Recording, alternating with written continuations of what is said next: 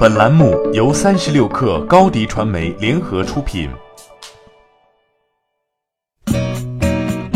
八点一刻，听互联网圈的新鲜事儿。今天是二零一九年一月十八号，星期五。你好，我是金盛。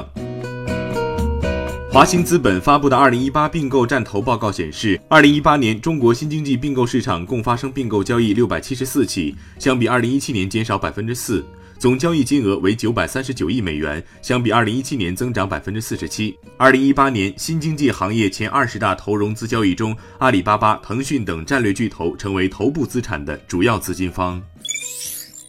百度与中央电视台举办联合新闻发布会，正式宣布百度和二零一九年春节联欢晚会达成独家互动合作。百度透露，今年春晚将首次把人工智能体验融入红包互动环节中。红包活动主题为“好运中国年”，活动时间为一月二十八号至二月四号。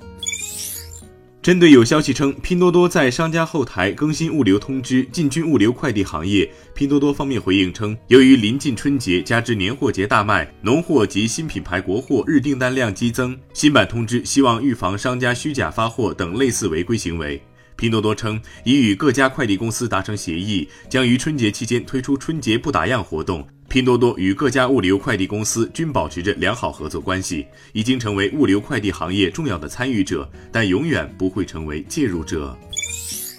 企查查工商信息显示，OFO 创始人戴威名下公司北京拜克洛克技术服务有限公司发生股东变动，OFO 联合创始人薛鼎、张四丁退出。资料显示，变更后，OFO 创始人戴威持股百分之七十，联合创始人杨品杰持股百分之二十，联合创始人于信持股百分之十。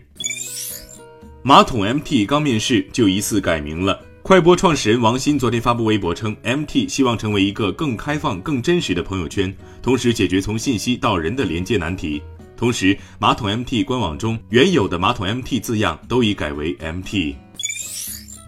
苹果智能音箱 HomePod 今天在中国大陆、中国香港同步发售，售价人民币两千七百九十九元。HomePod 专为语音控制而设计，配备了六个麦克风，每个 HomePod 扬声器都配备 A 八芯片。HomePod 集成了 Apple Music、Siri 和 HomeKit，用户可以在 HomePod 上面播放自己 Apple Music 的音乐列表，问 Siri 任何问题，或者直接使用 HomePod 控制自己的智能家居。